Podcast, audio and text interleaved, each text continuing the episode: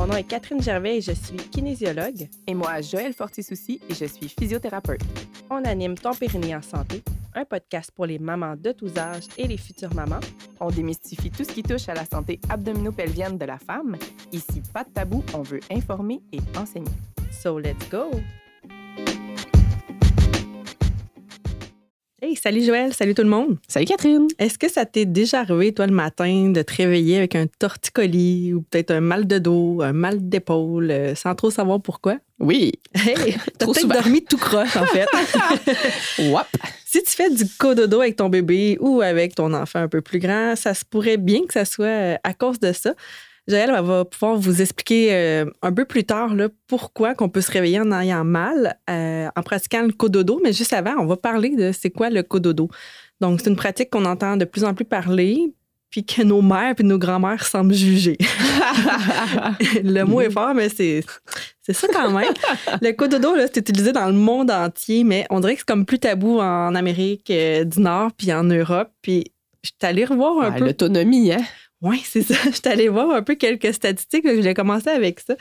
Donc, en fait, selon Wikipédia, là, j'ai pas pris la, la, phrase de définition trop loin, mais c'est le concept du cododo ou le sommeil partagé. Ça désigne le fait que les parents ils dorment dans le même lit que, les, que leur enfant en bas âge. En fait, ça peut être ça.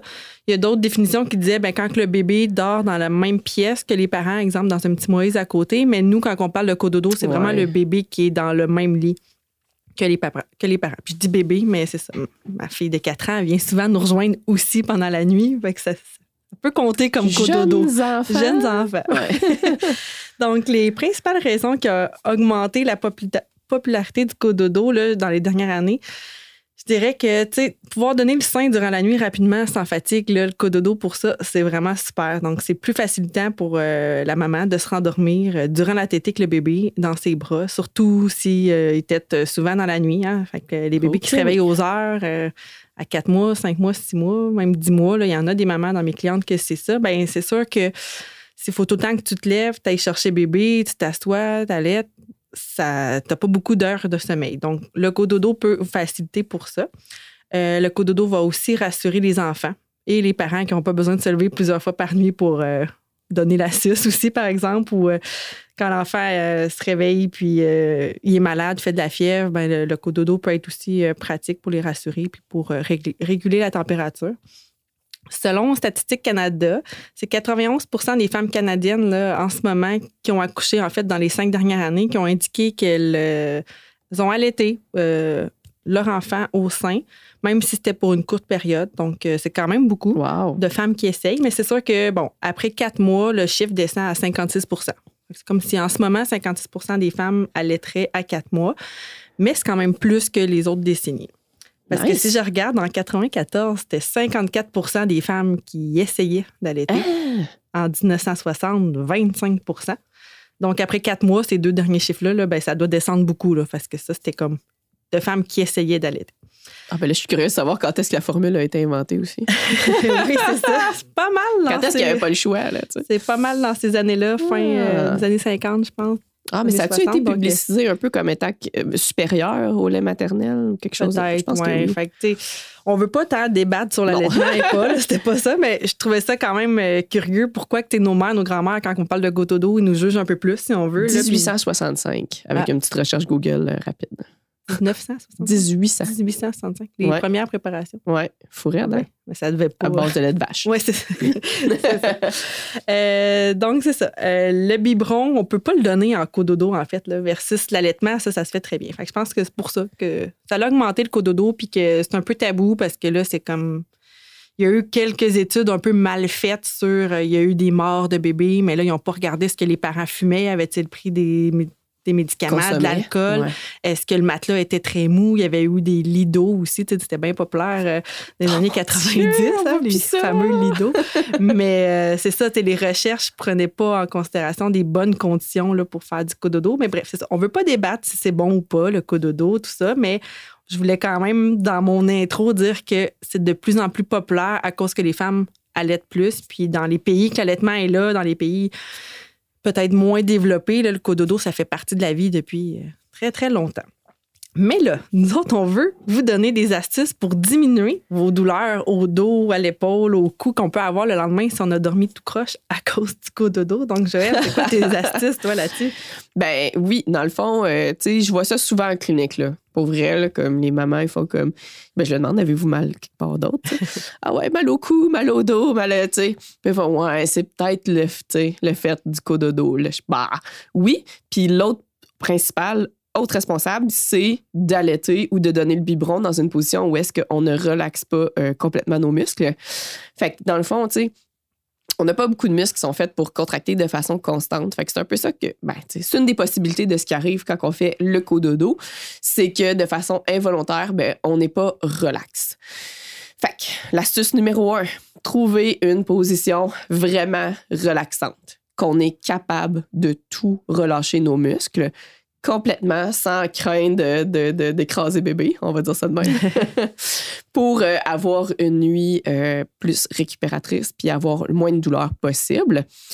Puis c'est de prévoir vraiment, tu sais, un, un espace sécuritaire où est-ce qu'on peut bouger un peu. Moi, je dirais c'est ça la, la clé. là. Tu veux être capable de faire des micro-ajustements. Tu sais, notre corps, là, de, il n'est pas fait pour être immobile euh, de façon prolongée. Puis euh, on est un peu tous différents à ce niveau-là. Personnellement, si je regarde mon lit après ma nuit de sommeil, mes draps sont tout chiffonnés et ce n'est pas des mouvements conscients. Fait que vraiment, euh, je grouille. Fait que vous pouvez vous imaginer à quel point on grouille pas quand on est en cododo pour faire attention à bébé, pour pas le réveiller, pour pas. Fait que bref, euh, d'avoir un, un setup qui nous permet de nous faire nos micros-ajustements que notre corps a besoin, ça va permettre de diminuer justement les douleurs le lendemain. Fait que c'est sûr qu'on veut quand même privilégier une position de sommeil qui est euh, le plus neutre possible. Fait que ça, hey, on n'a pas fait d'épisode hein, là-dessus, Sur quoi? de position de sommeil. Ah, c'est vrai. Ever. Ouais, OK, c'est une bonne idée. On en parle quand même souvent dans. dans En général, épisodes, mais ouais. euh, ouais, quand même, ça pourrait être Un intéressant. autre sujet, gars. Ouais, parce que dans le fond, tu sais, euh, on veut que notre cou soit le plus neutre possible. Fait que pas pencher d'un côté, pas pencher de l'autre. Fait qu'on veut un oreiller qui soutienne notre cou et notre tête de façon efficace. Puis après ça, moi, je recommande pas de dormir les bras les airs. C'est vraiment pas bon pour nos épaules. Euh, je recommande pas non plus de dormir sur le ventre parce que là, notre colonne cervicale est en rotation et euh, ça peut l'empêcher de bien récupérer. Fait que, puis nous créer un torticolis le lendemain, Mais là, si bébé lève ses bras en l'air, on le laisse dormir comme ça. C'est pas grave. Ah, bébé, c'est correct. C'est ça. Un enfant, c'est correct. C'est trop cute. On, laisse, Ouais. on, va, on réveille pas un bébé qui dort. On laisse changer de Ils position. sont tous neuf, eux autres, là, sont corrects. Mais non, passé, quoi, 25 ans? Quand on a plus 20 ans, on Ouais, dort plus les bras l'air. Puis les bras l'air. Euh, puis à part de ça, c'est euh, si vous dormez sur le dos, c'est l'idéal d'avoir un oreiller en dessous des genoux. Euh, on veut pas que ça tire trop sur notre bas de dos pendant la nuit. On veut une position qu'on appelle euh, de repos pour notre dos pour toute la nuit. Fait que sur les côtés, c'est sûr, c'est favorable d'avoir un oreiller entre les genoux. Fait ça, c'est des pistes. Des Mm. pistes de bonne position de sommeil. Le matin, si vous vous levez puis que vous êtes euh, limite torticolis, limite barré dans le dos, je vous invite à éviter le mouvement qui augmente la douleur. Fait que ça, c'est vraiment si on est sur le bord de bloquer. OK? Retournez écouter l'épisode de 55 sur la douleur aiguë, là, quoi faire Exactement. Puis, massez-vous pas. Vous pouvez mettre de la glace. Essayez Si- pas d'étirer non, Non. plus. Tu sais, des fois, on Non. dirait qu'on veut comme étirer pour voir si ça se replace. Non, fais juste Non. comme. Faites ta journée. Va pas gosser ou ce que tu sais pas trop, là. Exactement, mon mot favori. Fait que, ouais. Désolée pour les Européennes qui nous écoutent. tu vas pas gosser dans le bobo. va pas, c'est ça, va pas le taponner. Euh, mais si tu te sens juste raide, puis que tu sens que, ah, c'est, c'est ça, ça tire, c'est enraidi, tout ça, là, tu peux faire un peu de mobilité. Fait que là, tu peux venir, doucement tourner la tête vers l'avant, vers les côtés. Euh, pas par en arrière, là. J'aime pas l'extension du cou euh, comme étirement. Parce qu'on n'a pas de besoin. On fait ça ben trop dans notre journée, de toute façon. On parle Puis- plus vraiment d'exercices qu'on bouge Mobilité. activement. Là, Exactement. Droite, Pas d'étirement. Comme un peu de la petite danse tranquille, là, mais pas de dire que je maintiens une position statique pendant 30 secondes. Non. On n'est pas là. Mobilité, mobilité du dos. Pas tout de suite. Mobilité un petit peu au niveau des hanches, ça peut faire du bien aussi après cette nuit-là. Exercice de chat, là, Ouais, le dos plat, le dos rond. euh, Ouais. dos plat. Chauvache? Ouais. Je sais pas en français. Juste le chat. Euh, ouais, fait que ça, euh, ça peut vraiment nous aider à bien partir la journée.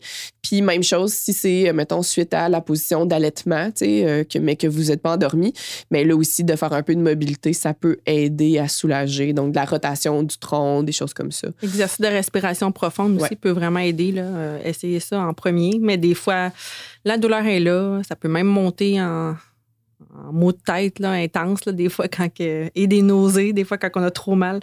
Fait que c'est ça. Faites, euh, faites attention quand même, mais allez réécouter l'épisode sur la douleur euh, aiguë. Vous allez Ouais. avoir vraiment plein de pistes là-dessus. Puis si jamais, vous sentez que ça veut pas passer, que c'est pas je sais pas comment dire ça, c'est pas sporadique, ça arrive une fois de temps en temps. Euh, pensez à votre euh, thérapeute manuel préféré, chiro, ostéo, physio. Euh, c'est une bonne option aussi parce que des fois, l'immobilité va faire ressortir nos raideurs.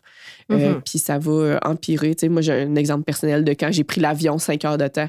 Mais là, j'avais comme une côte coincée, mais c'est un peu la même Mhm. chose. Tu sais, vous êtes couché sur le côté de façon prolongée, puis vous bougez pas bien, bien, mais ça peut faire ressortir vos raideurs. Fait que empirer un problème qui était déjà là, mais fait que ça vaut la peine de le faire, euh, entre guillemets, décoincer.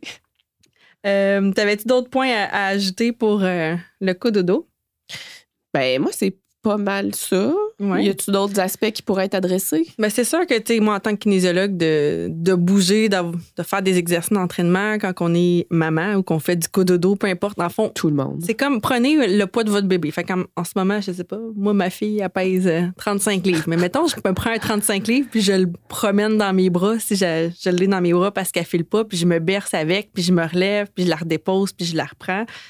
Ça fait beaucoup. Fait que si j'ai jamais travaillé mes bras, mon dos, mes jambes avec cette charge-là, c'est beaucoup. Là, un bébé, on parle peut-être plus de 15 livres, mais là, le bébé, on l'a. tu sais, C'est moins lourd que ma fille, mais on Tout le promène tout le temps. Ouais, fait que là, promène-toi avec un 15 intéressant. livres là, pour aller euh, faire une tâche, pour aller même prendre le, biberon là, dans le frigo là, si t'allaites pas, puis là, tu le redéposes, puis là, tu changes la couche, puis là, tu le reprends. Mais c'est sûr que ton corps, faut qu'il soit habitué avec des charges euh, différentes, puis des mouvements différents, puis on veut balancer le corps le plus possible. Donc, de faire de l'entraînement, de varier vos exercices, je pense que ça peut vraiment aider.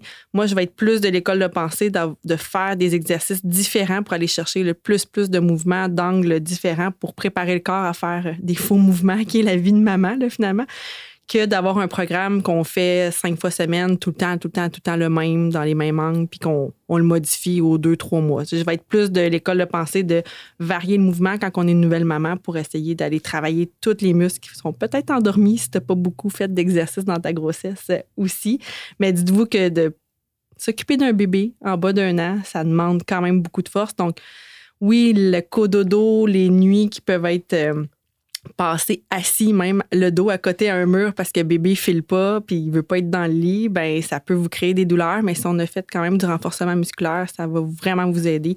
Vous partez pas de zéro là, pour. euh, pour régler tout ça. Puis, euh, ben, c'est ça. Si tu as besoin d'être assis le dos à côté sur un mur aussi pour euh, ton bébé parce que ça va pas, peut-être que de s'acheter une chaise style euh, les éboys qui s'incline puis qu'on peut mettre les pieds dessus. Là. Moi, j'ai passé des nuits là, avec mes enfants qui ont 2-3 ans, là, quand ça file pas, ça veut plus dormir. euh, On se berce. Ouais, on se berce. Puis après ça, on, si on veut un peu. Parce qu'une chaise berçante, on peut pas tant. euh, Ah des fois, ouais. s'endormir. Non, que quelque chose qui s'incline un peu puis qu'on dort semi-assis. Là. Moi, Ouais. j'ai déjà réussi à dormir un petit peu avec ça, avec des coussins, bébé est sur nous. Là, euh, Ah, Vraiment, quand le dossier s'incline. bébé est comme ça. plus à cheval sur nous. Je sais pas Mm. comment. Les jambes de chaque côté puis notre ventre, euh, ventre contre ventre, là, ça, ça m'est déjà arrivé là, de dormir comme ça, euh, semi-assise. Puis j'avais pas trop mal le lendemain. Mais tu sais, c'est mieux que le dos à côté d'un mur ou toute croche. En tout cas, Tellement. Oh, moi, je- non, ça a non, été un bon ça. investissement quand mes Ouais. enfants. Quand j'ai eu ça, là, je me suis dit, oh, j'aurais dû avoir ce genre de chaise-là Ouais. avant.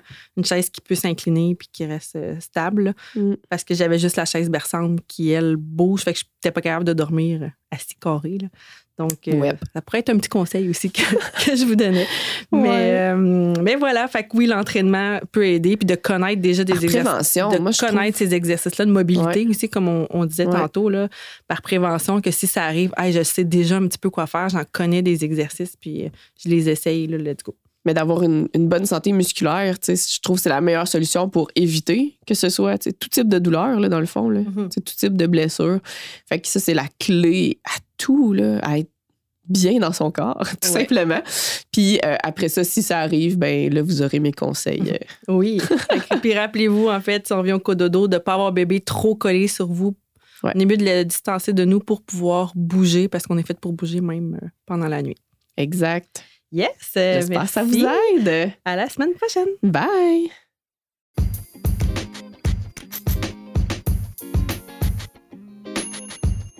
Hey, merci d'avoir écouté l'épisode jusqu'ici. Si tu as apprécié, n'hésite pas à le partager avec toutes les femmes de ton entourage qui pourraient être intéressées par le sujet de cet épisode. Tu peux aussi nous laisser une note de 5 étoiles sur Spotify ou Apple Podcasts. On te remercie vraiment beaucoup de soutenir notre mission et à la semaine prochaine.